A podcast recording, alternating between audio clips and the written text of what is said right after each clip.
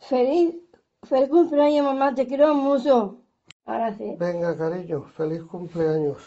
Tu hija no te ha dicho porque se le trababa la lengua en decirte que te quería mucho, pero ya aprovecho yo para decirte que te queremos mucho los dos y que queremos que pasen muchos, muchos, muchos años con nosotros. Te queremos, no lo olvides, por ser también la madre más buena del mundo y la mujer más buena del mundo.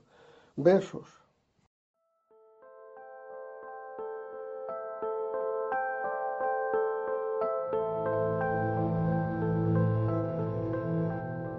Buenas noches y bienvenidos a Esencias en la Oscuridad. Este es un programa muy especial. Es un programa especial para Paki, como habéis eh, leído en el título del programa, no de Paki. ¿Por qué? Porque es un especial que quiero hacerle a ella.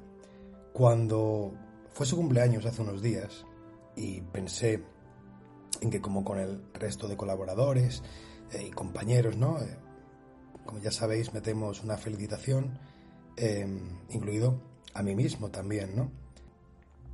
La gente manda sus felicitaciones y las metemos en el programa. Pero en este caso yo tenía la oportunidad de hacer algo más. Tenía la oportunidad de coger esas felicitaciones, em, más incluso, como vais a escuchar, em, y hacer un programa especial. Pero claro, ella no ha hecho ningún especial porque claro, no sabe que yo estoy haciendo esto, se está enterando al mismo tiempo que todos ustedes. Entonces, eh, lo que van a escuchar esta noche va a ser tres secciones que ya ha hecho anteriormente Paggy en el, en el programa, escogidas al azar, no sin ningún criterio concreto, y también vamos a ir escuchando las felicitaciones. Entre sección y sección, yo hablaré un poco con ustedes. Es mi manera y mi agradecimiento de que Paqui siga con este proyecto junto a mí, los dos como directores, y además, siendo yo el editor, puedo hacer este tipo de cosas sin que me repercuta para mal. Así que, sin más, yo les dejo con la primera de esas tres secciones que vamos a escuchar de Paqui.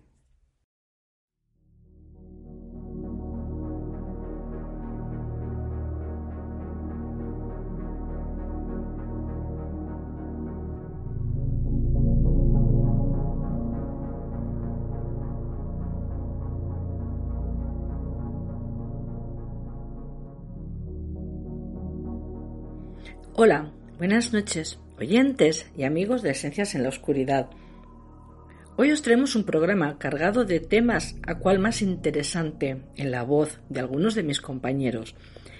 Ya sabéis que no siempre pueden colaborar todos, una verdadera pena, lo sé, pero tener en cuenta que esto lo hacemos altruistamente, invirtiendo parte de nuestro tiempo, que no creéis que es poco, para que el podcast llegue a vosotros, tiene mucha tarea, Buscar temas, prepararlos, grabarlo, editarlo, confeccionar las secciones y las descripciones. Toda una aurda tarea para haceros llegar todo lo mejor que sabemos hacer con nuestros medios, que os aseguro que lo hacemos con mucho cariño. Esperamos que os guste.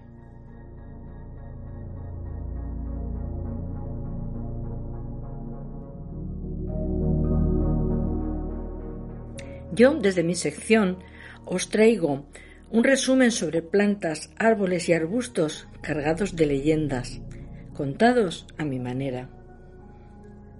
Desde la antigüedad, cada planta ha sido asociada con una leyenda. Han sido muchas las historias desde entonces relacionadas con dioses, religiones, países, culturas y creencias populares. En la Edad Media y siglos posteriores, la Iglesia eliminó los cultos paganos, sustituyendo dioses y leyendas por santos e historias cristianas.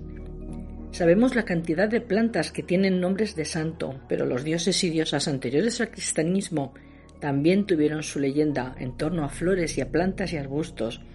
Hoy os hablo de algunas de estas leyendas, increíbles que merecen ser recordadas cada vez que miremos a las plantas de las que surgen. El árbol de la sal. Los mocovíes, indígenas del norte argentino, conocen un helecho llamado Lobekmapik, al que muchos confunden con un árbol, porque tiene un gran porte y puede llegar a los dos metros de altura. Dice la leyenda que cuando Kota, su dios, creó el mundo, hizo esta planta para que alimentara al hombre. La planta se expandió rápidamente y fue de gran utilidad para la humanidad que la consumía, muy agradecida. Nipek, el diablo, sintió envidia de ver lo útil que era esta planta y se propuso destruirlas a todas. Se elevó por los aires y fue a las salinas más cercanas. Llenó cántaros con agua salada y los arrojó sobre las matas con la intención de quemarlas con el salitre para castigar a la humanidad y que le pidieran favores a él. Fue entonces que las raíces absorbieron el agua, la sal se mezcló con la savia y las hojas tomaron el mismo gusto. Cota, el dios, triunfó una vez más. Anémona y Rosa. Adonis es un personaje relacionado con el mundo vegetal desde la cuna. Nació del tronco del mirto en el que había sido convertida su madre por cometer, incesto. Este suceso tenía que dejar huella en el recién nacido, y Adonis se convirtió en uno de los jóvenes más atractivos de todo el Oriente Medio. Tanto que las mismas diosas se disputaban sus caricias, pero fue Afrodita, la diosa del amor, la que consiguió a Adonis como amante.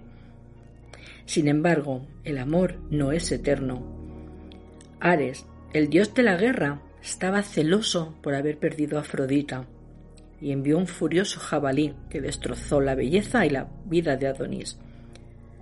De cada gota de sangre derramada nació una anémona, de cada lágrima de Afrodita una rosa. Por ello, la rosa y la anémona simbolizan la fragilidad de la belleza y el amor. El laurel. Dafne es laurel en griego. Cuenta la leyenda que Eros, el dios del amor, decidió castigar a Apolo por su arrogancia, haciéndolo enamorar profundamente a la ninfa Dafne, pero ésta, a su vez, lo rechazará y no quisiera saber nada de él.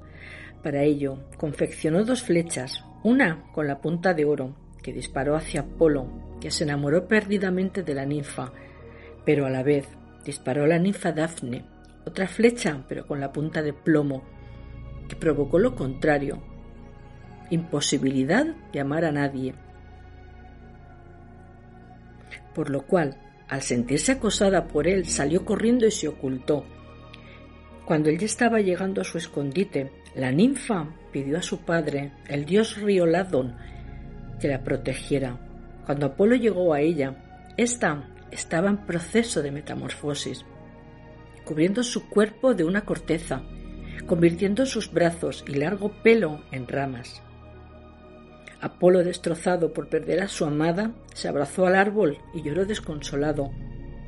Al ver que nada podía hacer, nombró al árbol como su predilecto y símbolo de su persona. Dijo que sus hojas serían siempre verdes, y con ellas se confeccionó una corona para recordar a su amada. Posteriormente se coronaba a los más eximios, a los poetas y personas que precisaban inspirarse en las musas para sus trabajos flor de mayo o plumeria. ¿Cómo surgió? En su país de origen se la conoce como Sacnicte. Es una de las leyendas que aparecen en el libro de las leyendas mayas, que cuenta antiguas historias de Yucatán. Se cuenta que un indígena maya, casado, pero que aún no tenía hijos, dedicaba gran parte de su tiempo a observar las estrellas de la Cruz del Sur. En las noches de mayo, este hombre les pedía a los dioses que le permitieran tener una hija tan hermosa como las estrellas que observaba durante mucho tiempo. Un día los dioses le concedieron su deseo y su esposa dio a luz una bella niña, tan bella como él mismo deseaba. Pero la niña, la niña nació muy enfermiza. Siendo adolescente, su enfermedad, enfermedad se agravó a pesar de todos los esfuerzos que realizaba su familia llevándola a todos los curanderos de la región. En el mes de mayo, La niña falleció cuando más brillante se encontraba la luz del sur. Al día siguiente de morir, su padre soñó que la niña había viajado hacia las estrellas a las cuales ella pertenecía.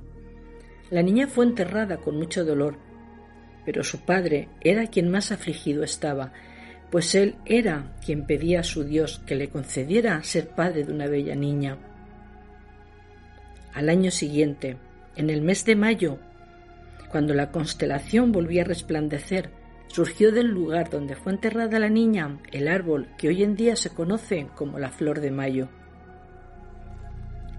¿Por qué perdió su perfume la flor de los pensamientos?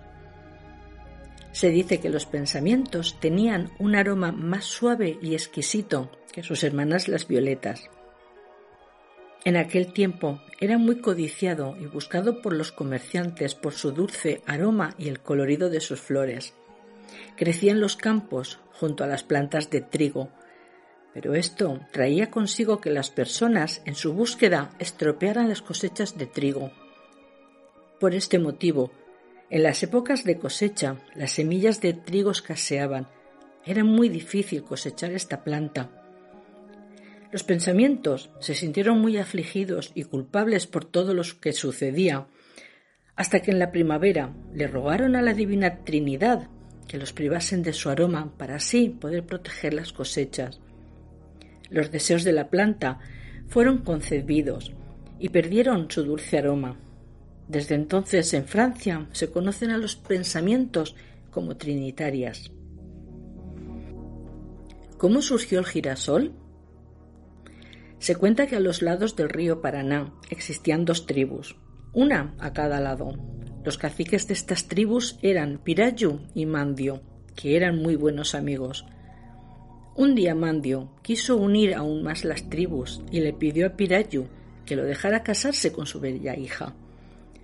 Pirayu le respondió que esto era imposible, porque su hija le había prometido su vida al dios Sol todos los días pasaba horas y horas mirando el sol.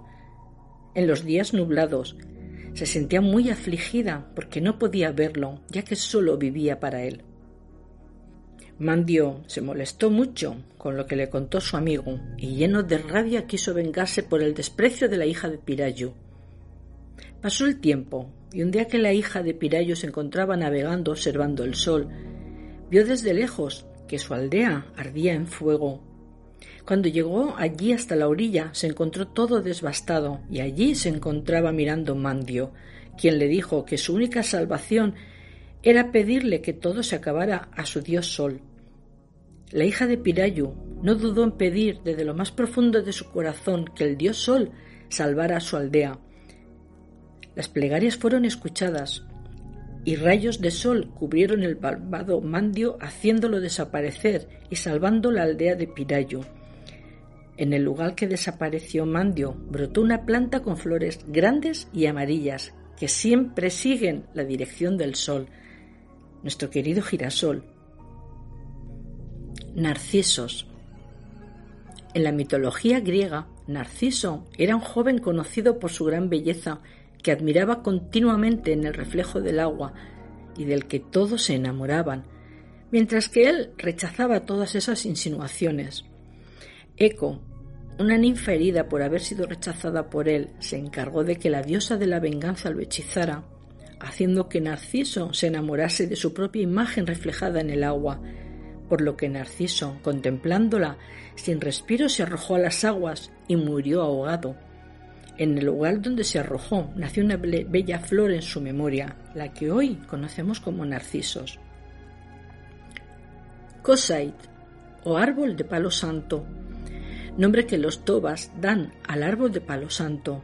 Según la leyenda, en la época embrionaria del mundo, cuando los seres humanos formaban una pequeña minoría, El más apuesto y virtuoso de los varones de aquel grupo, se había enamorado de una joven doncella. Sin embargo, no era correspondido por la bella mujer.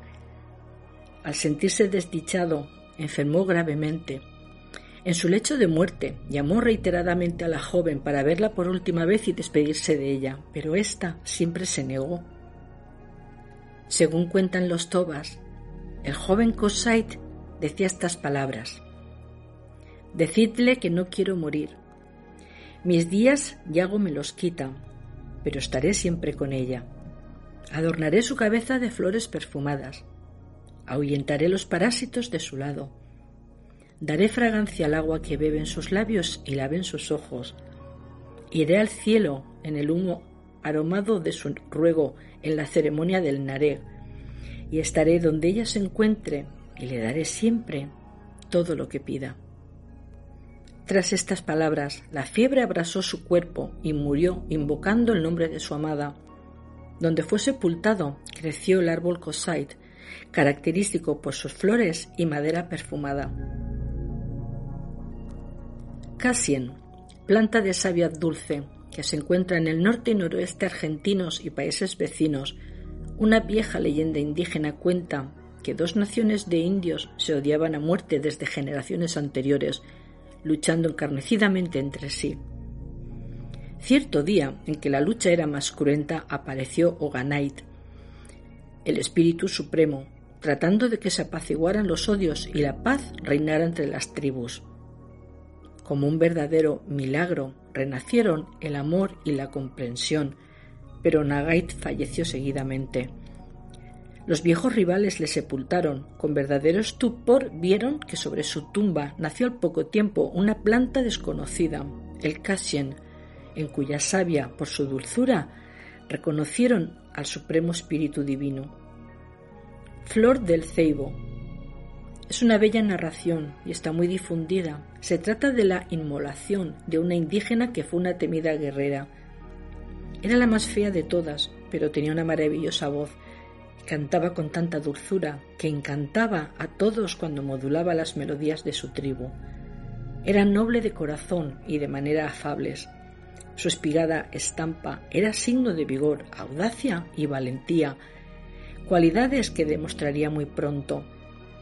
No tenía hermosas facciones, pero sí belleza de alma y un coraje solidario que ennoblecía su persona. Un día, sobrevino un ataque al Taba o pueblo de su grupo. Sin titubear, la joven Hanai se sumó a los guerreros de su tribu para defender el hogar y la comunidad. Lo hizo con increíble bravura. En medio del combate se le veía altiva y decidida. Los españoles, enviando a guerreros Wakuri por delante, venían a llevar cautivos para sus servicios. La bravura de la muchacha despertó enseguida la admiración de todos defensores y atacantes. En la detonada lucha demostró las ansias de libertad de su estirpe, pero la ferocidad de los Waikuri y el tronar de los arcabuces consiguieron reducir a los defensores. A Anai la tomaron prisionera y fue llevada atada por el temor que inspiraba su decisión de luchar. La pequeña muchacha de la hermosa y dulce voz resultó ser una admirable guerrera. Annai, la más fea de su tribu, fue encerrada con un centinela.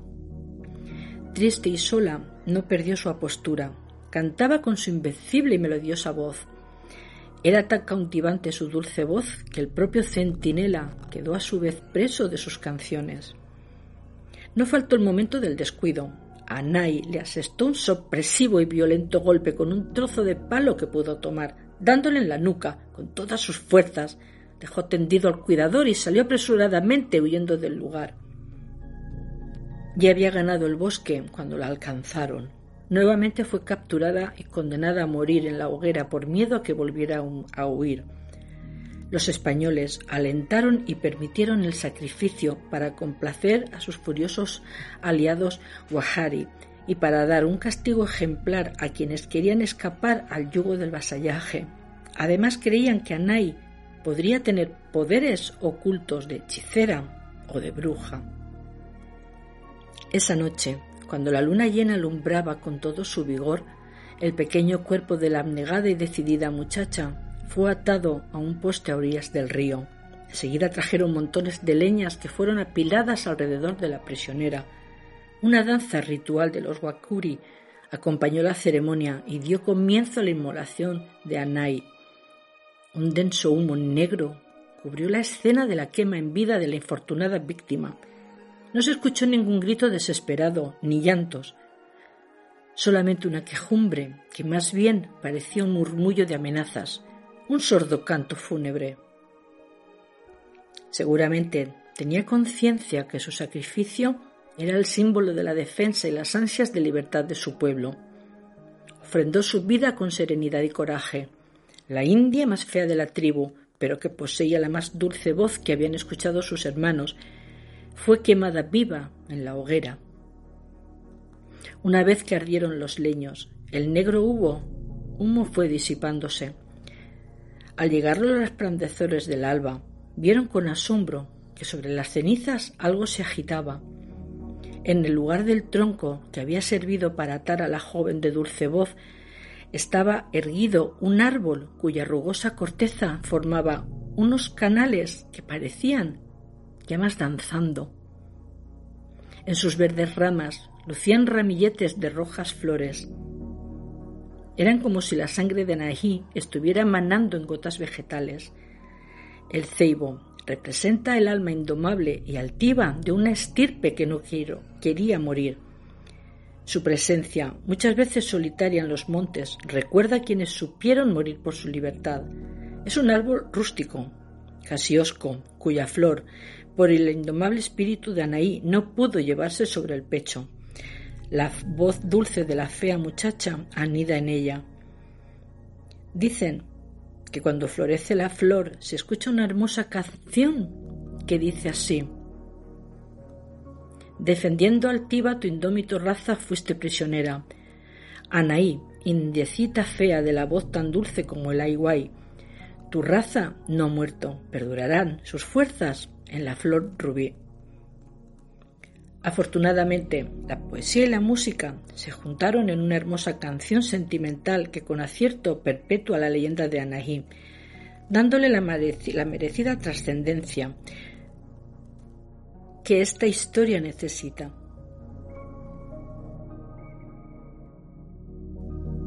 Las lágrimas de los dioses. Otra leyenda de la antigua Roma cuenta que después de haber creado los dioses el invierno, Dieron un soplo y apartaron las nieves. Entonces creció la hierba. Las aguas corrieron por los arroyos y los rayos del sol empezaron a salir entre las nubes. Al ver tan magnífico espectáculo, los dioses comenzaron a llorar de alegría. Al caer sus lágrimas sobre la tierra, empezaron a brotar unas diminutas florecillas, las violetas.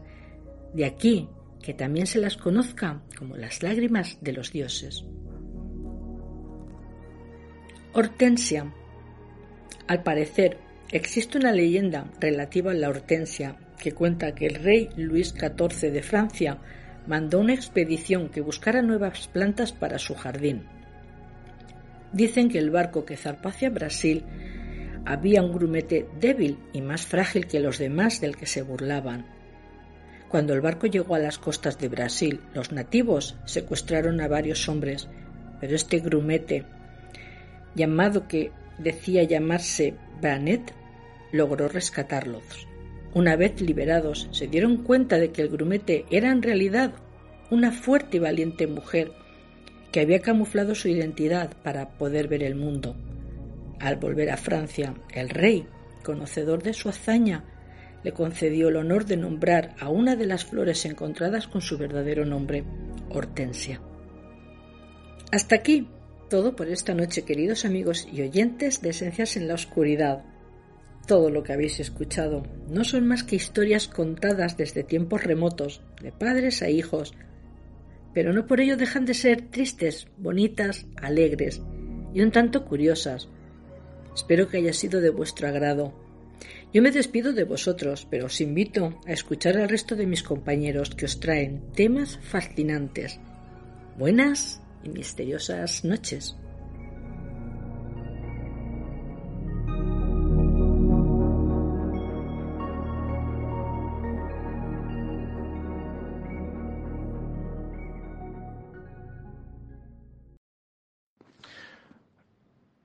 Hola, muy buenas. Soy Luis Piso y solamente quería eh, felicitar a mi buena amiga Paqui García por su buen hacer eh, por su amistad, la verdad que de las personas más sinceras que he conocido. que, bueno, eh, siempre han estado conmigo haciendo en Café Univalencia desde el 2013 que, empezamos prácticamente las reuniones gratuitas para la gente para hablar de temas importantes. Y Paqui, pues, fue uno de los elementos mm, muy importantes dentro de la organización y el desarrollo luego de las de los eventos así que quiero que quiero también hacer público mi agradecimiento ¿no?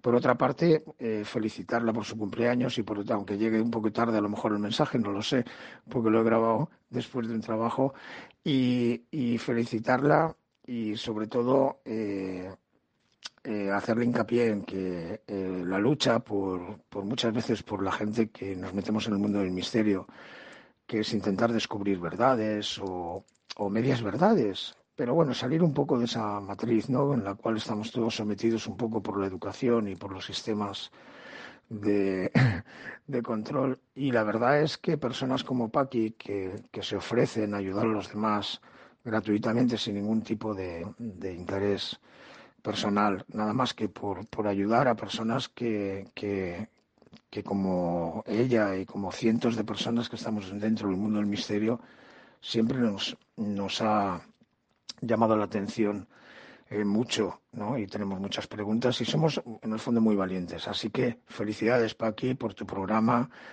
Eh, felicidades por todo el esfuerzo que estás haciendo. Felicidades por, por la vida tan llena de, de felicidad que, y de amistades que creo que tienes y los cuales todos te felicitamos por tu cumpleaños y por tu buen hacer. Un beso muy fuerte. Paqui, te quiero. Muy buena. Quería felicitar a la directora del programa Esencia de la Oscuridad, Paqui García Gallego. Paqui, muchísimas felicidades en tu cumpleaños. Te deseo siempre lo mejor.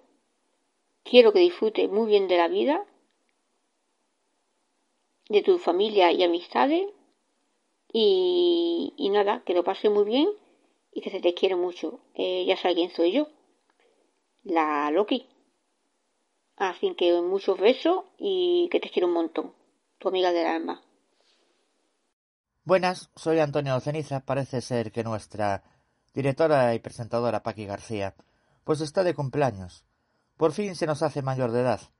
Seguramente pensáis que voy a utilizar mi tono jocoso habitual. Pues no. Solo quiero felicitar a mi amiga, que para mí es mi familia. Capichi, pues eso. Yo no tengo familia, y uno elige a los amigos que son para mí mi verdadera familia. Este es el caso, y sé que es recíproco. Pues muchísimas felicidades. Paqui. Paquilinos. Ese día había mucha niebla, por lo que conducía con precaución, y a una velocidad moderada por una comarcal de la comunidad valenciana. Debido a la escasa visibilidad, tuve que frenar bruscamente, y de repente apareció ante mí en un cruce en la carretera, lo que jamás había visto. La escena era dantesca. Era esa criatura mítica de la que tanto me hablaban, la Paquilinus Mataviejitas.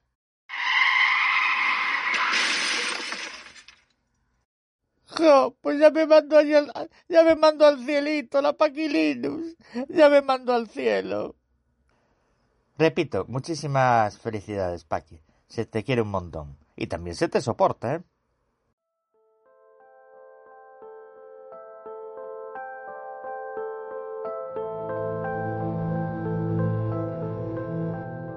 Ay, Paqui, que me estarás escuchando ahora mismo, de nuevas, como el resto de oyentes.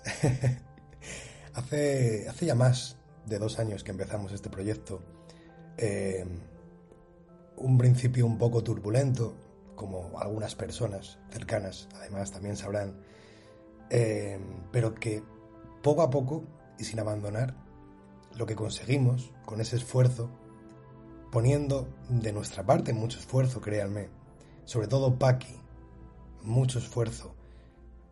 Pues continuamos adelante y, yo creo que bueno, la vista está, ¿no? han pasado colaboradores, pues unos con más acierto, otros con menos, no voy a decir nombres, pero créanme que al principio mm, muy poca gente hubiera dado un duro por este programa. Eh, poco a poco, evidentemente, la gente va apostando un poco más. Pero esto, y quiero que todos ustedes lo sepan, es gracias a Paqui. Todo esto que ustedes escuchan mm, cada dos semanas, hemos tenido temporadas cada semana, mm, es todo gracias a Paqui. Quiero que todos ustedes sepan bien esto, todos los que escuchan el programa, ciertas personas incluso que bajo el anonimato eh, ponen cosas muy desagradables en los comentarios. Bueno, pues también para esa persona que lo estará escuchando, porque por mucho que se meta con nosotros, sobre todo con Paqui, principalmente con Paqui, eh, pues parece ser que sigue muy pendiente del programa. Bueno, pues todo esto es gracias a Paqui.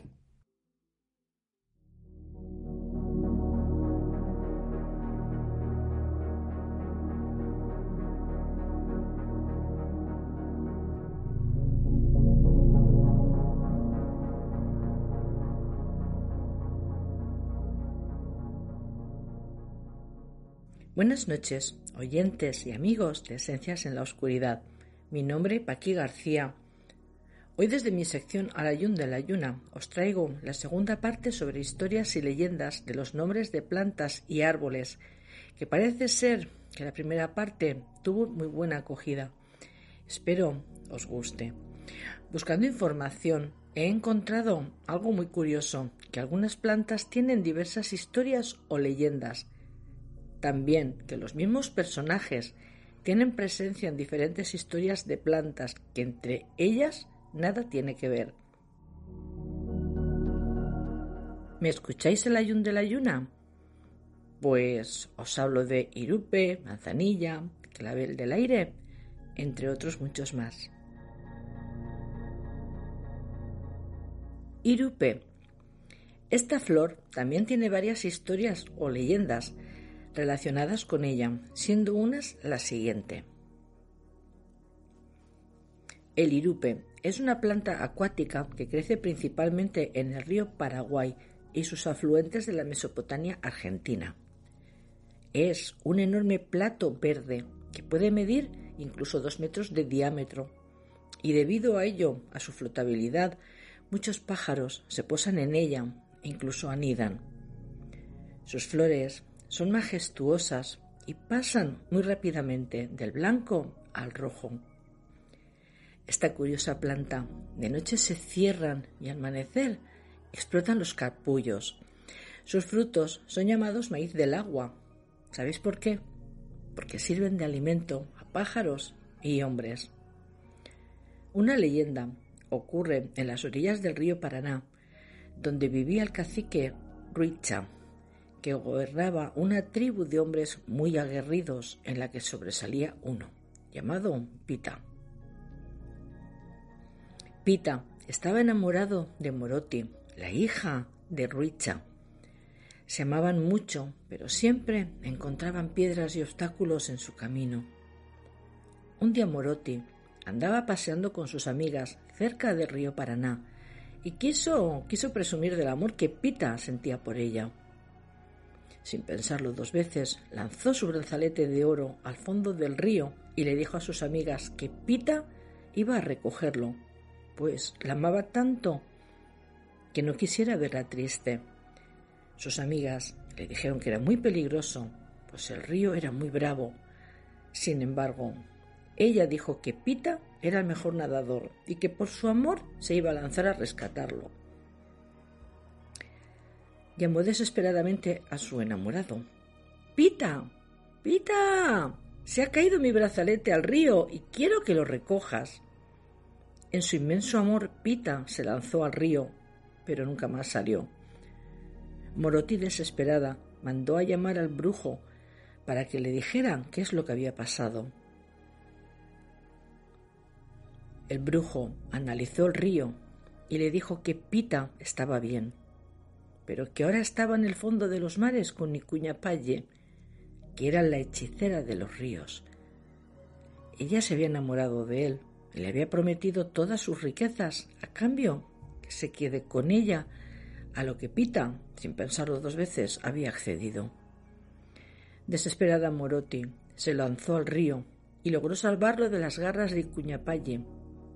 y al emerger a la superficie salieron en forma de una hermosa flor de pétalos rojos y blancos, Así transformados ofrecen su amor y belleza a todo el mundo.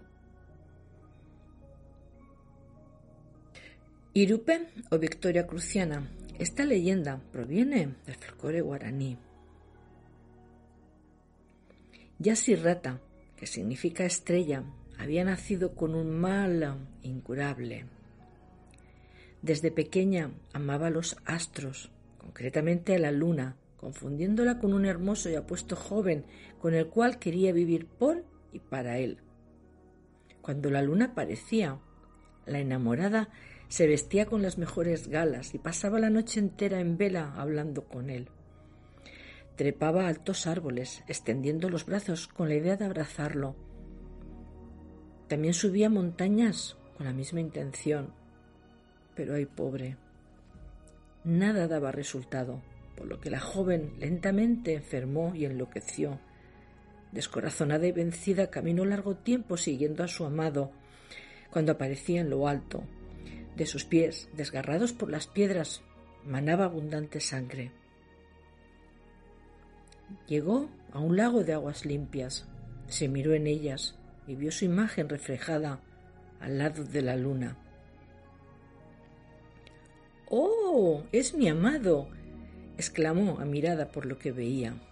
Era un milagro. Allí estaba su amado. Se arrojó a sus brazos, pero la imagen se desvaneció. Yasirrata se hundió y las aguas la cubrieron para siempre, falleciendo y no realizándose su imposible sueño. Tupa, dios de la creación o dios del trueno, compadecido de aquel gran amor, la transformó en un irupe, la planta con forma de luna enorme y majestuosa, que siempre mira hacia el cielo, con hojas en forma de disco lunar y que mira hacia lo alto en busca de su amado. De noche, esta bella flor cierra sus pétalos, cubriendo las manchas de sangre de sus heridas, pero cuando la luna aparece, los astros, da la sensación que mire hacia ella esperando su abrazo. Manzanilla. Hace mucho tiempo, cuando los mapuches vivían en las tierras del sur, un puma enorme no les permitía alejarse del poblado. Durante la noche se escondían en sus viviendas y al llegar el amanecer no se alejaban demasiado. Un día los niños del pueblo se enfermaron, no comían y tenían dolores de estómago. Estando el puma cerca, nadie podía ir a pedir ayuda a otros pueblos vecinos. Una joven mamá, triste porque su hija no se recuperaba, decidió alejar al puma del lugar. Se puso un enorme vestido blanco se colgó collares, se colgó brazaletes, una cinta color amarillo fuerte y esperó a que llegara la noche. Entonces salió en medio del campo y en un lugar muy visible se quedó quieta. No tuvo que esperar mucho. La ropa y los collares llamaron la atención del enorme animal que comenzó a perseguirla. La indecita corrió y corrió y corrió intentando alejar al animal lo más lejos posible del poblado. Cuando ya no pudo seguir por el cansancio, se arrodilló y levantó sus brazos agradeciéndole a la dioses la ayuda que le permitió apartar el peligro de su gente. Los dioses quisieron premiarla por su sacrificio y en el momento en que el puma la iba a atacar, la convirtieron en una planta medicinal con pequeños y hermosos pétalos blancos con centro amarillo. De esta forma, usando esta planta, los niños se curaron según cuentan, se trata de la manzanilla, que es útil para aliviar, aliviar problemas digestivos. La azucena del bosque.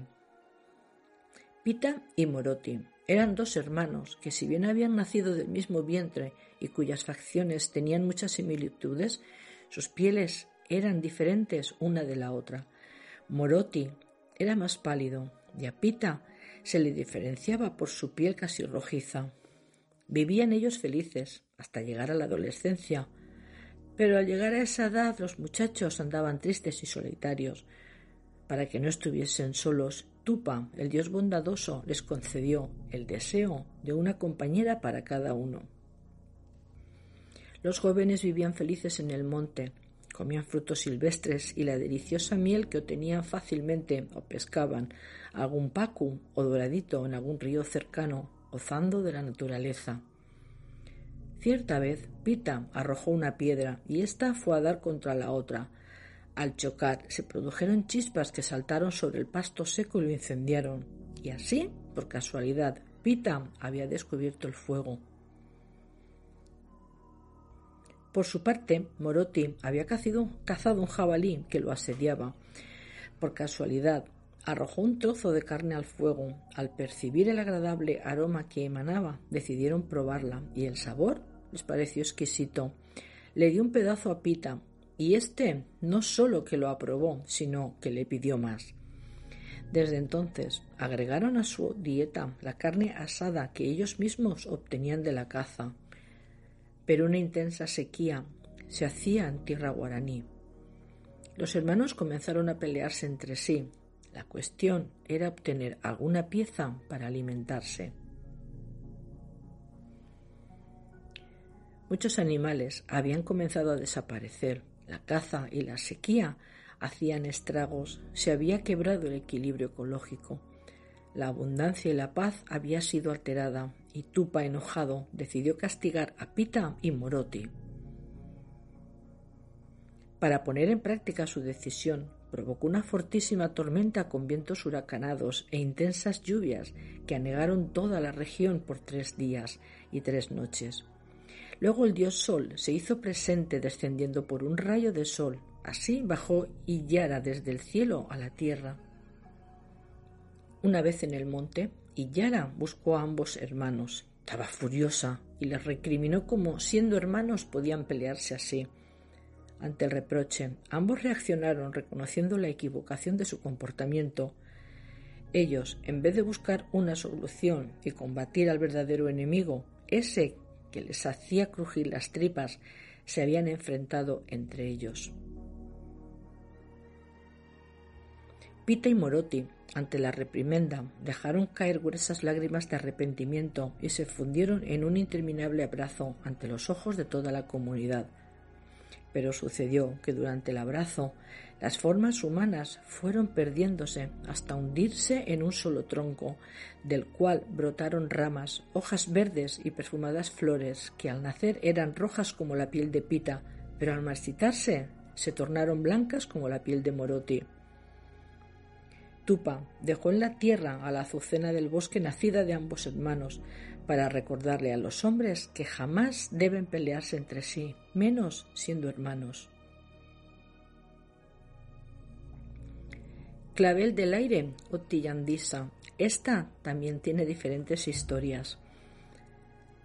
Esta particular y hermosa aromática planta tiene gran presencia en la flora y tradición de San Carlos, Argentina, donde se cuentan varias historias muy contradictorias desde lo histórico, cultural y religioso.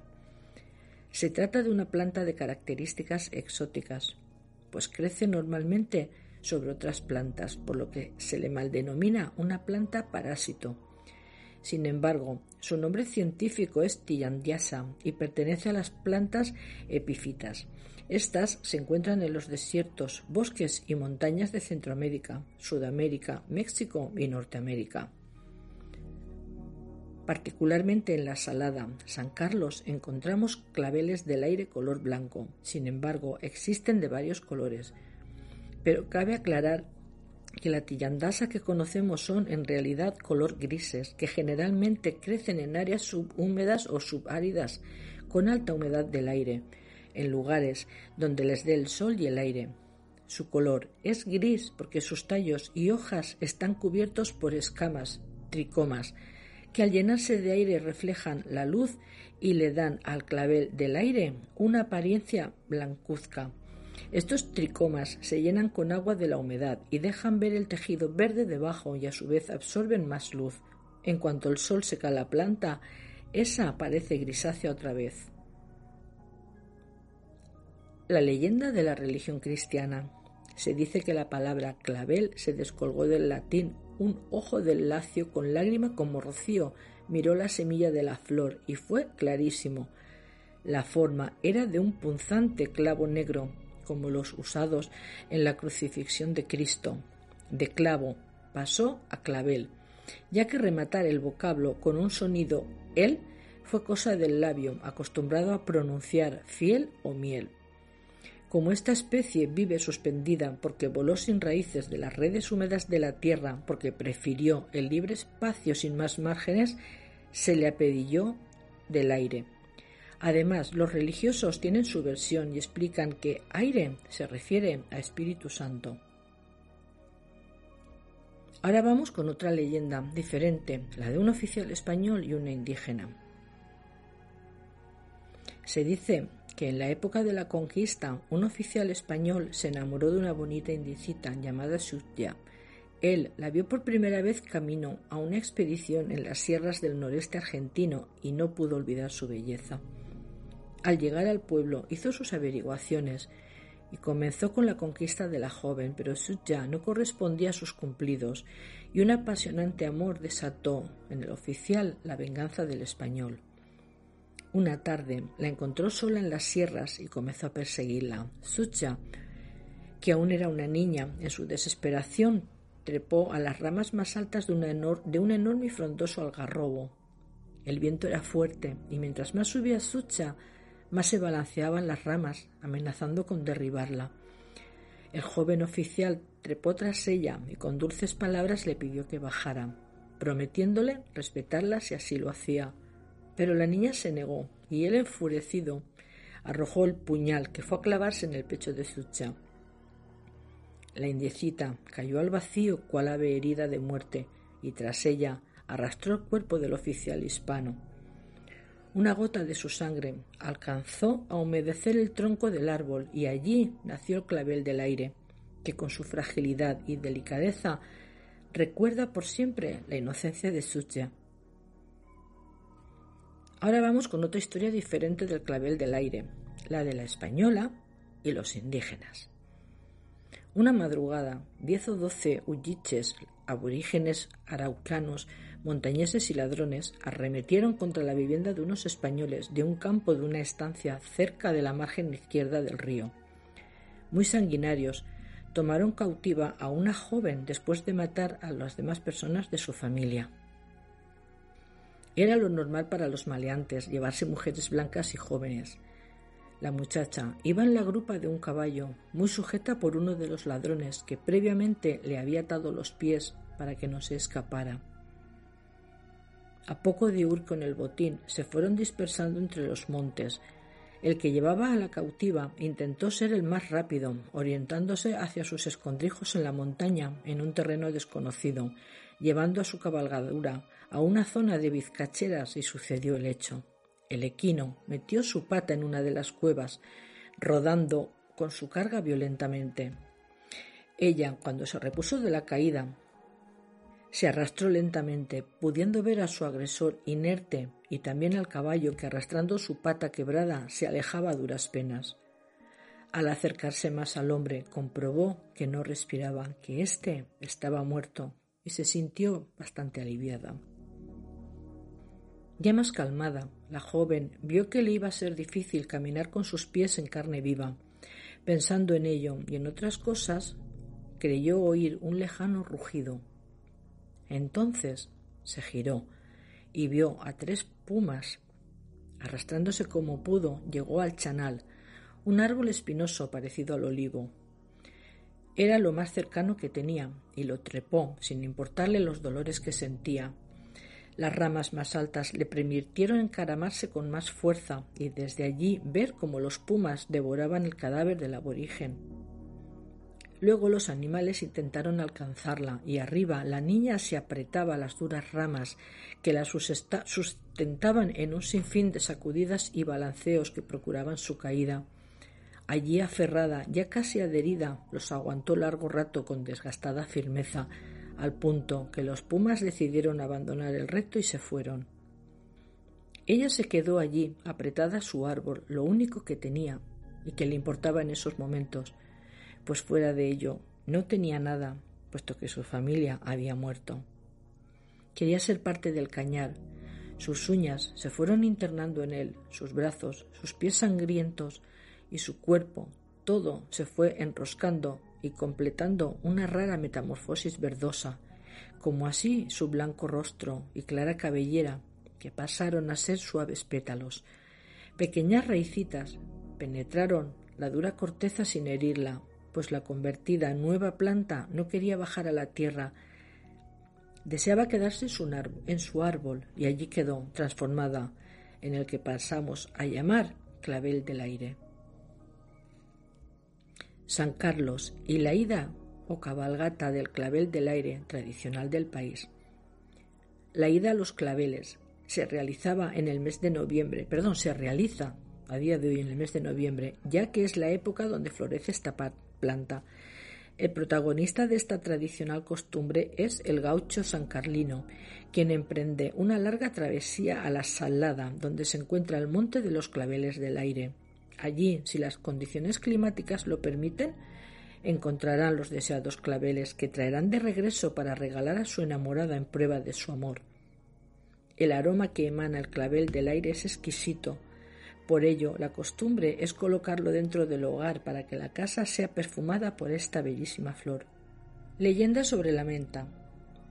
Según la mitología griega, la menta nació del sacrificio de una ninfa. Su nombre era Minta, hija del infernal río Cocitus y habitante del reino subterráneo de Hades, del que él era su amante. Sin embargo, cuando Hades se enamoró de Perséfone, hija de Demeter y Zeus, a quien secuestró y se llevó con él al inframundo para convertirla en su esposa legítima, Minta, la ninfa abandonada, se puso muy furiosa, amenazando humillantemente a Perséfone.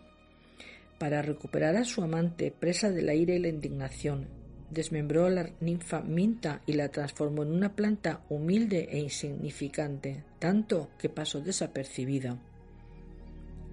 El Hades, movido por la compasión, le permitió convertirse en una planta fragante, llamada Minte o Ediosmos, con buen olor. Según una segunda versión, fue por la bondad de Júpiter, empujado por el dolor de Cocitus para difundir su inconfundible aroma a lo largo de las orillas del río Paterno, para aliviar la desesperación del progenitor provocada por la muerte de la hija predilecta, aunque Demeter, para vengar aún más a su hija, condenó a Minta a la esterilidad, impidiéndole producir frutos.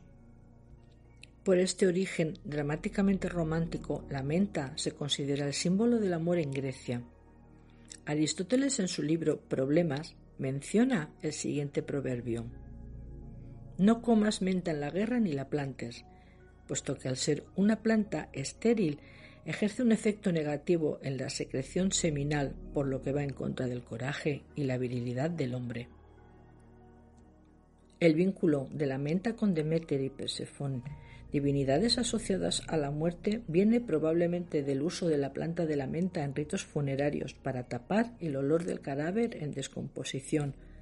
La menta aparece ya mencionada en el pseudomérico himno de Demeter como uno de los ingredientes de la bebida que toma la diosa.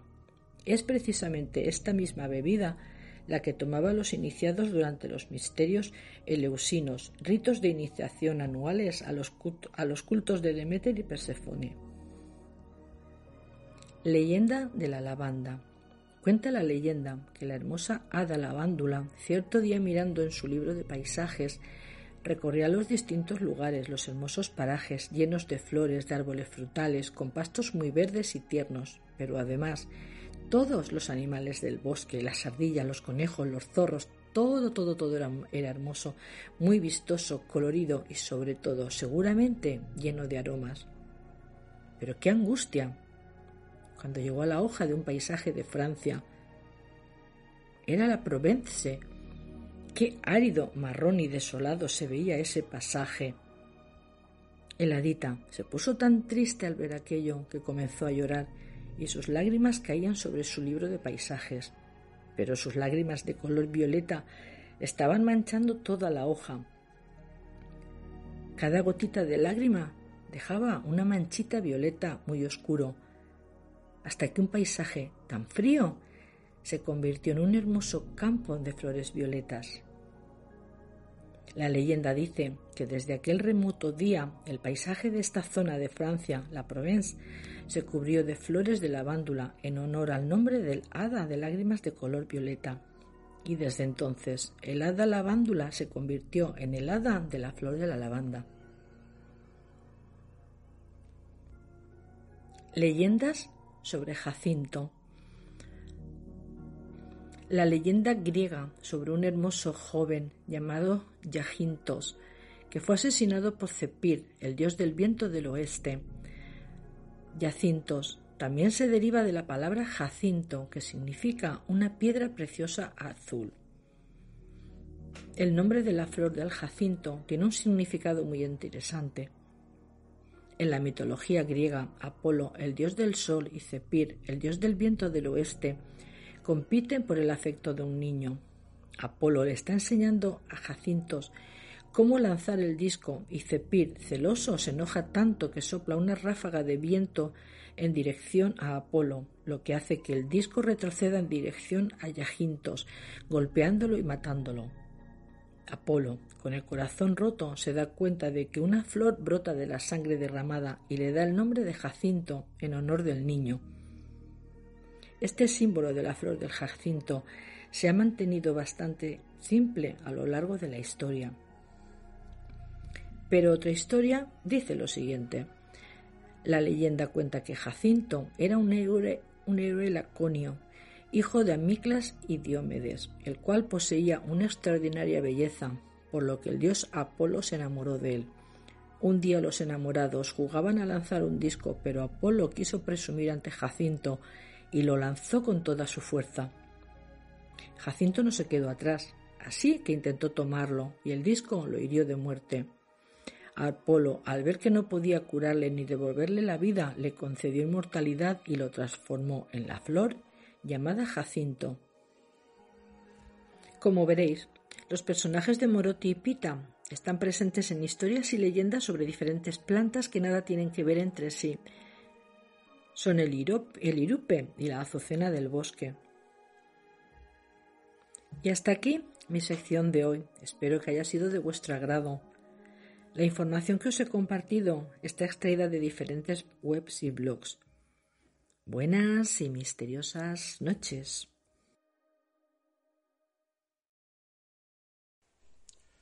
Muy buenas a todos, soy Jorge Barroso pero esta vez no voy a viajar eh, en la historia.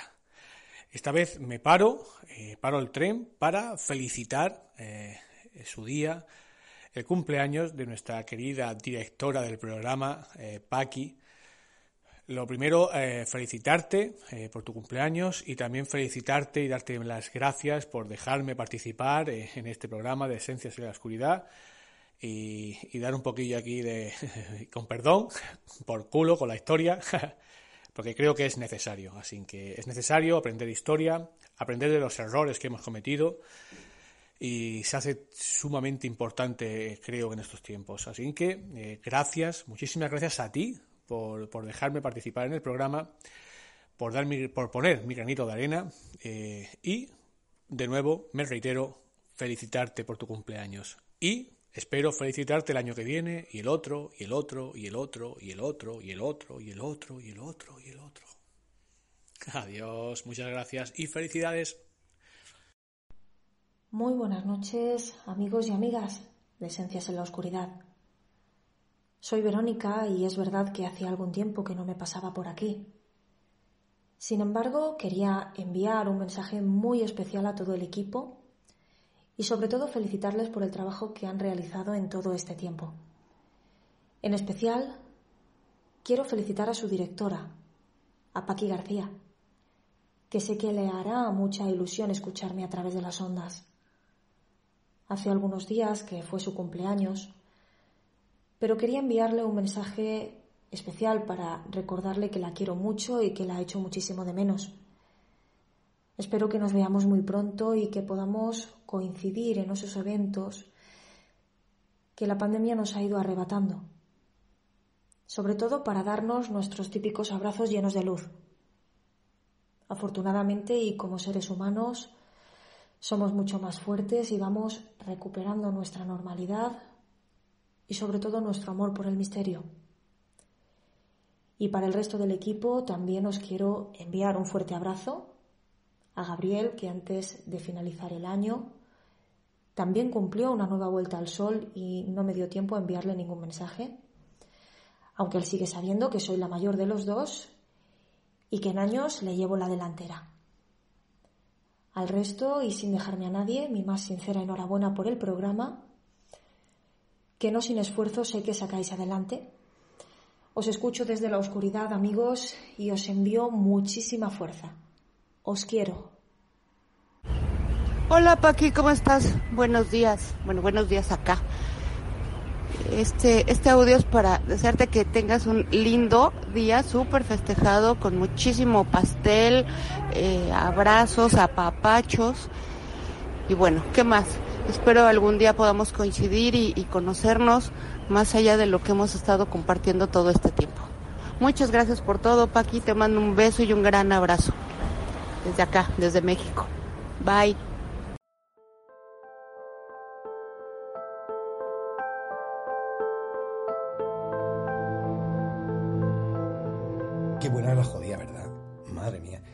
Eh, yo se lo digo muchas veces. O sea, ella siempre lo ha hecho bien, pero cada vez lo va haciendo mejor. Y créanme, yo que lo voy editando, ¿no? Y lo voy escuchando, lo tengo que escuchar muchas veces. Pues a medida que lo voy escuchando digo, joder, Paqui, hija, ¿cómo has mejorado? O sea, pero es que cada vez mejor. De aquí a muy poco tiempo te vamos presentando las noticias. Eres muy buena haciendo las secciones. Pero, y como decía en el corte anterior, todo esto es gracias a ti. Y es que también, aparte de ser muy buena dando, haciendo tu sección, eres muy buena amiga. Y eso ha conseguido que los que estamos en este programa nos hayamos juntado todos y los que hemos estado también anteriormente gracias a ti. O sea, es decir, que también para que este programa funcione, teniendo en cuenta que hay colaboradores fijos, todo eso lo mantiene una persona, que es la que nos ha unido, que es Pagui García.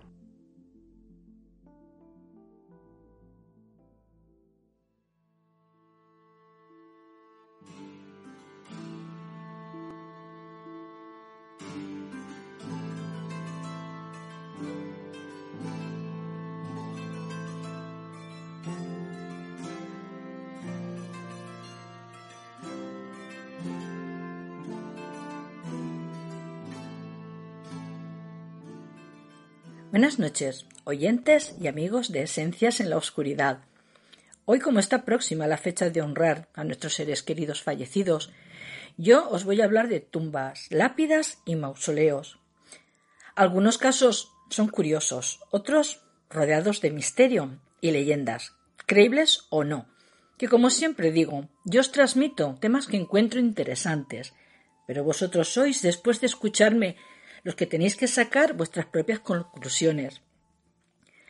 Deciros que dependiendo de donde se busque la información, se encuentran versiones diferentes.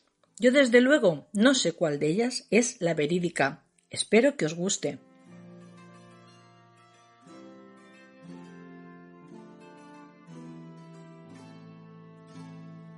Lily Gray esta tumba es extraña por la inscripción que en ella aparece y por otros aspectos que resultan bastante curiosos.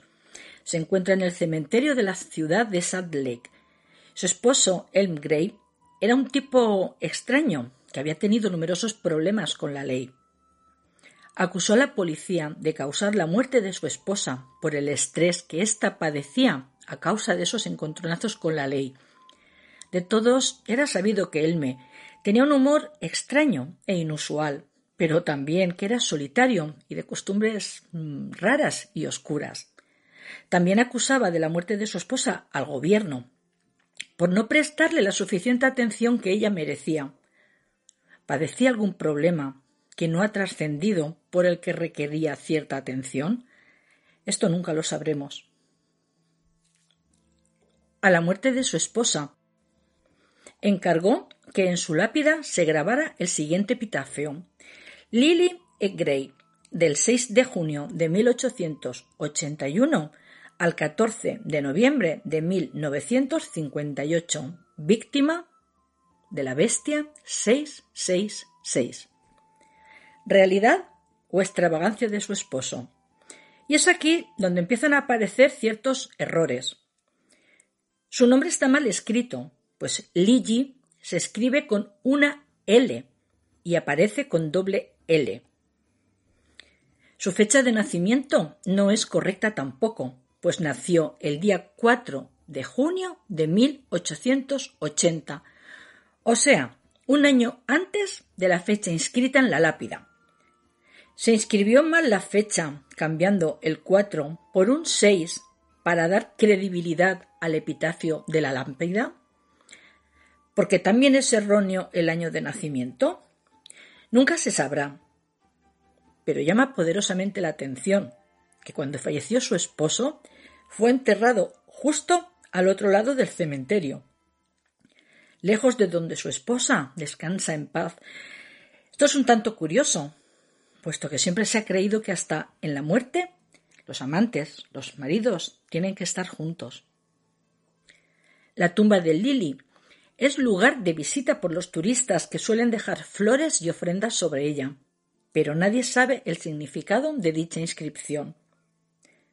Con lo de la bestia 666 se refería a los policías que, según él, causaron tanto estrés a su esposa hasta provocar su muerte o al gobierno, a quien también acusó. Otra teoría sería la de que falleció en un accidente de tráfico en la carretera 666, pero es ilógico, puesto que el certificado de defunción que existe en los registros dice que falleció de muerte natural. Aquí hay controversia.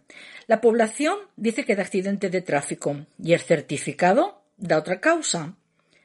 ¿Estamos ante el nacimiento de una leyenda orquestada en la época con algún propósito? ¿Podríamos decir que fue un arreglo para conseguirlo? Hmm. También llama la atención los adornos en la lápida. La onagra normalmente representa la juventud, el amor eterno, la felicidad, pero también representa la linterna del diablo.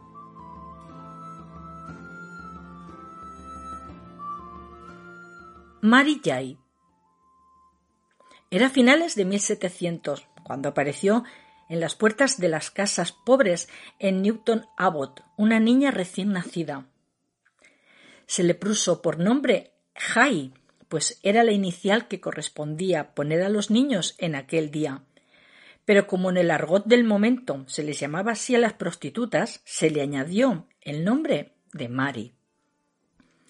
Siendo adolescente, fue enviada a trabajar a casa de la familia Canna para cuidar de los niños, atender la casa, realizar tareas en el campo.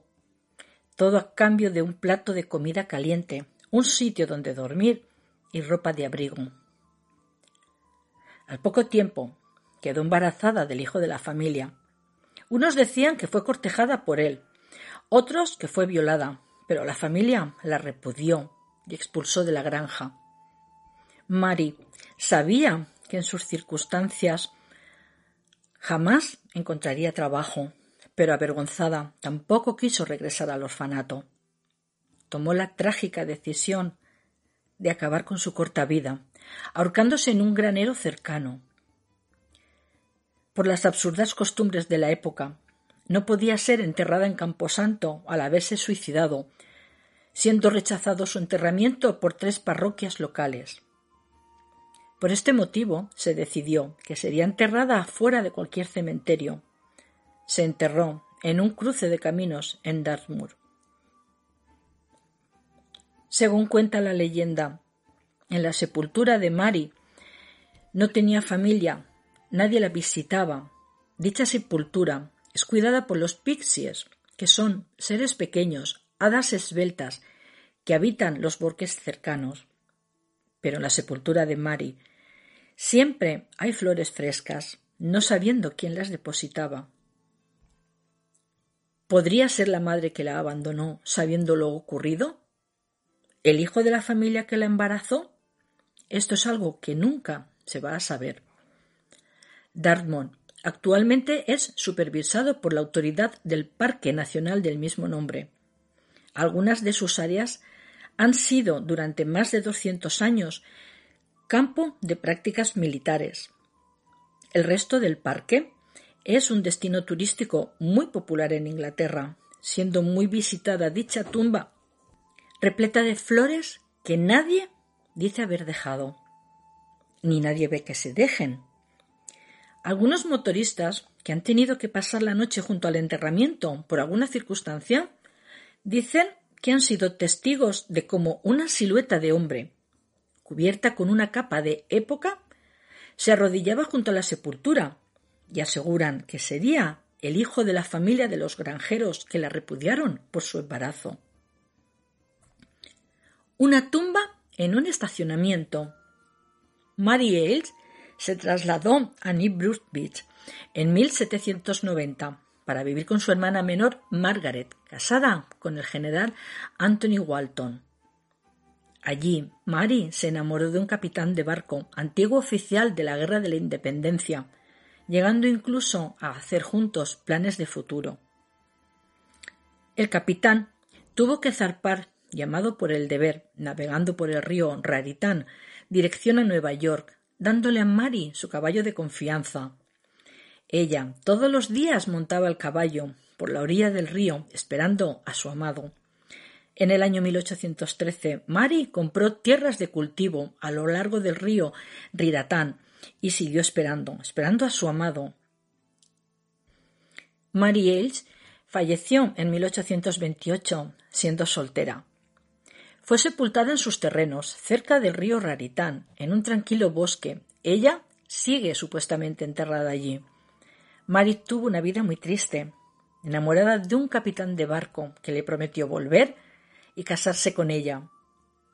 Pero nunca volvió.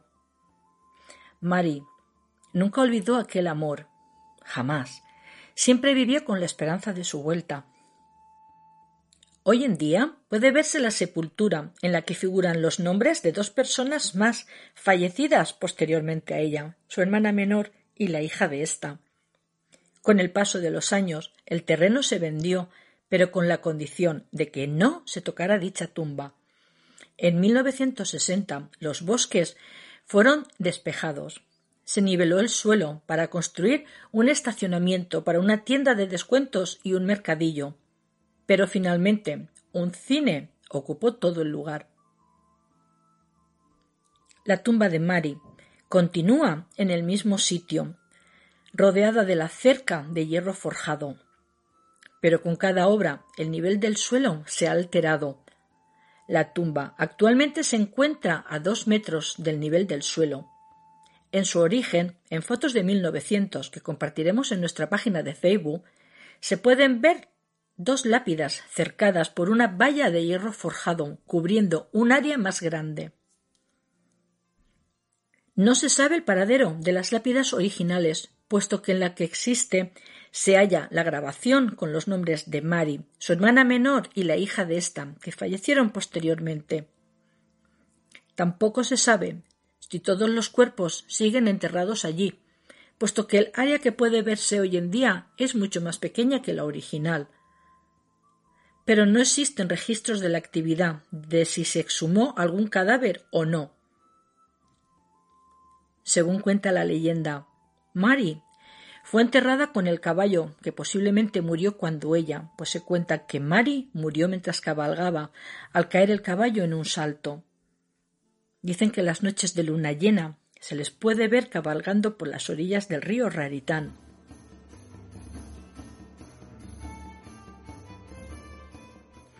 la curiosa e inusual tumba del doctor Timothy Clark Smith. Tatefobia, miedo a ser enterrado vivo. En los siglos XVIII y XIX era muy común declarar muerta por error a las personas muy enfermas. De esa época nació el denominado fenómeno llamado síndrome de Lázaro, al que se describe como retorno espontáneo de la circulación después de intentos fallidos de reanimación. Ataúdes exhumados por diversos motivos presentan marcas de arañazos en el interior de la tapa, con lo cual dejaban evidencias de que fueron enterradas erróneamente después de ser declaradas como muertas. Es inimaginable el horror que tuvieron que pasar tras descubrir que fueron enterradas estando vivas. Sus cuerpos presentaban rostros contorsionados del miedo, uñas rotas y ensangrentadas. El doctor Timothy, que había oído hablar de estos extraños casos, tomó medidas al respecto antes de fallecer en 1893. Timothy hizo unos arreglos en la construcción de su cámara funeraria con ciertas características un tanto peculiares. Tenía una campana y un tubo de aire largo que emergía de su tumba. Colocó una ventana de cuarenta centímetros cuadrados, que a su vez servía de tapa para su ataúd. La ventana se colocó a nivel del suelo, por lo tanto, las personas que pasaban cerca podían ver su cuerpo.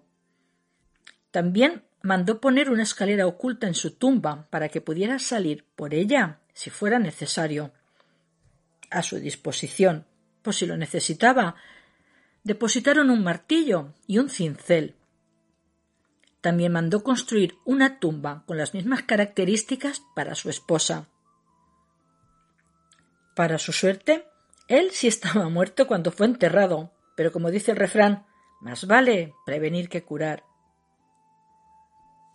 Las catacumbas de los capuchinos de Palermo.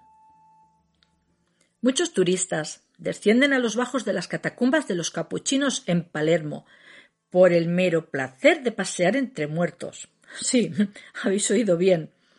Pasear entre muertos. Desde el siglo XVI, los monjes del monasterio preservaron sus cuerpos utilizando el clima fresco del subterráneo. Esto fue descubierto de casualidad, pues depositaron en ellas el cuerpo de un hombre sin identidad que falleció en su interior a la espera de que alguien lo reclamara.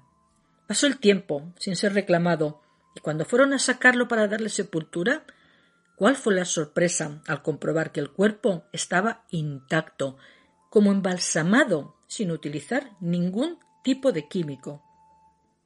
A partir de entonces, cuando fallecía algún capuchino, era depositado en dichas catacumbas, pues se conservarían eternamente. En sus pasillos pueden verse cuerpos momificados, colgando de paredes, con macabros arreglos. La mayoría conservan su pelo, sentados en bancos, apilados en estantes, sellados en vitrina, como es el caso de Rosalía Lombarda, que fue embalsamada y al transcurrir de los años fue traída a este lugar. Los pasillos están divididos por figuras religiosas, vírgenes, niños, personas adineradas, mujeres que fallecieron siendo vírgenes que están ataviadas con vestidos blancos, soldados con uniforme de gala e incluso el primer monje que fue depositado allí en el año 1599. Personas que adquirieron un lugar privilegiado entre sus paredes. Todos están vestidos, algunos con sus túnicas tradicionales. La catacumba fue oficialmente cerrada en 1880 pero se continuó con los entierros hasta principios del siglo XX. Según el último censo, en las catacumbas de los capuchinos se encuentran ocho mil cadáveres y mil doscientas momias entre sus muros subterráneos. Las catacumbas se pueden visitar todos los días del año. La ciudad de los muertos. Esta no es una tumba, que es de lo que os hablo hoy pero haré una breve reseña sobre este sitio. Está en Egipto, en el sureste del Cairo. Es un cementerio datado del siglo VII. Se trata en su mayoría de pequeños mausoleos realizados en piedra. Algunos se hallan bajo tierra, otros sobre el suelo, otros es una combinación de ellos, todos adornados con intricados detalles. Aquí descansaban los fallecidos en paz, hasta que el área metropolitana del Cairo aumentó su población y obligó a los más desfavorecidos, o sea, los pobres, a mudarse aquí. A día de hoy, más de mil personas. Sí, sí, habéis oído bien. Más de mil personas. Son datos oficiales. han ocupado la ciudad de los muertos, adecuando los mausoleos y convirtiéndolos en su hogar. Los nuevos residentes de dicha ciudad temen más a los vivos que a los muertos, debido a que son gente muy pobre, viviendo en un lugar sin ningún tipo de vigilancia, donde las tasas de criminalidad van en aumento. Una tumba en medio de la carretera. Transcurría el año 1813, cuando Nancy Kerlin Barnett falleció víctima de un conflicto armado. Su marido y los once hijos decidieron enterrarla en un lugar concreto, en el comienzo del nuevo cementerio, lo más visible posible, para que sirviera de escaparate para las generaciones venideras y conocieran la historia de que dejaba once hijos huérfanos de madre. Por supuesto que consiguió su propósito, de que se conociera su historia. En dicho cementerio, cercano a la carretera, se fueron quitando los pocos mausoleos que habían para trasladarlos a otro lugar, lejos de la carretera, donde pudieran descansar en paz por los fallecidos, al ampliar dicha carretera. Llegado el momento de iniciar los trabajos de sumar los restos de Nancy, los trabajadores huyeron despavoridos. De esto hay varias versiones. Una es que no querían destruir el legado histórico, ni el mensaje del autor de la construcción, destinado a llamar la atención de la gente.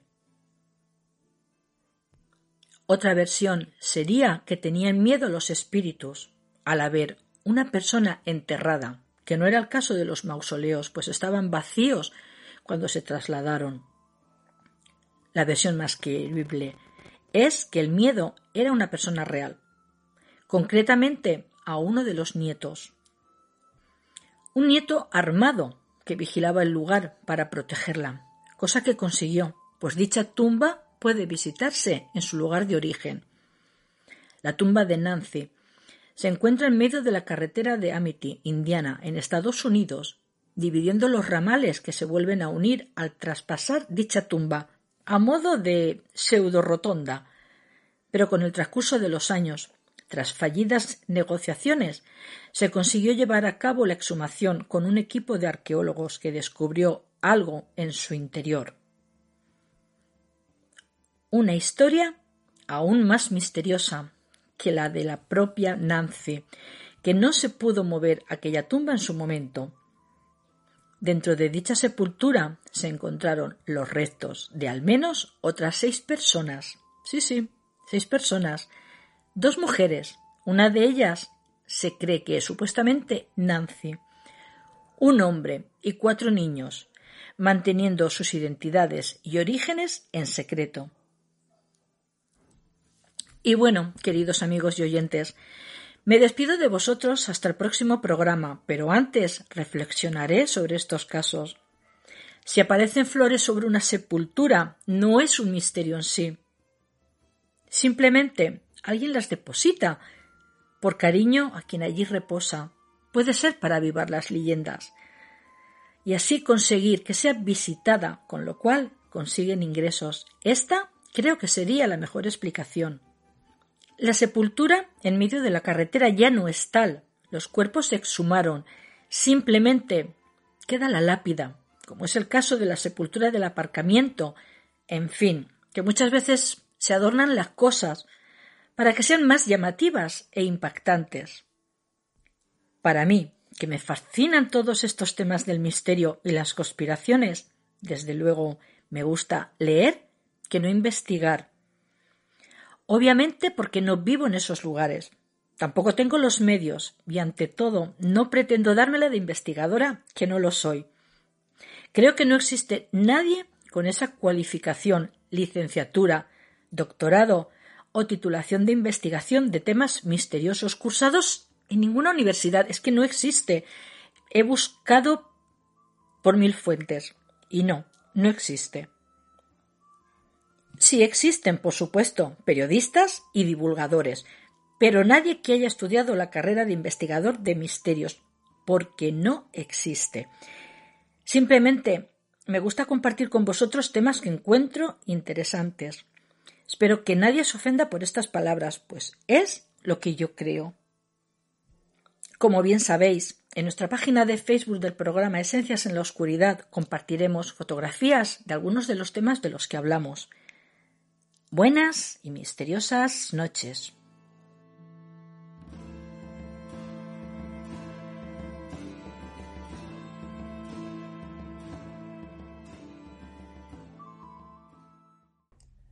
Y hasta aquí este especial. Espero que hayáis disfrutado. Seguro que sí.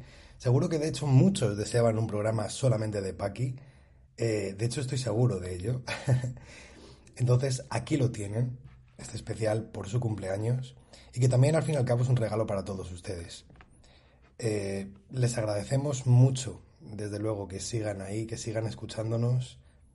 A todas las personas que se han tomado eh, un minutito de su tiempo y, han enviado para este especial sus felicitaciones. También muchas gracias a vosotros y en especial, por supuesto, a ti, Paki. Muchas gracias, muchas felicidades por este cumpleaños. Que el año que viene te pueda seguir sorprendiendo de otra manera, ya veremos cómo. Yo de momento este verano lo que te llevaré será algún regalito físico. Te daré un fuerte abrazo, de esos que no te despegan ni con agua caliente y, yo, el agradecido también de poder pasar el tiempo otra vez, volver a pasar tiempo con tu familia, porque tienes una familia maravillosa, eh, que sabes que os quiero a todos muchísimo. Y lo siento si alguna persona dice que quizá me esté extendiendo en mis agradecimientos o en mi felicitación a Paqui, pero si ustedes se dan cuenta, yo no he enviado ningún audio. Esto es mi felicitación. Así que nada, nos escuchamos la semana que viene. Muchas gracias a todos y pasad una feliz semana.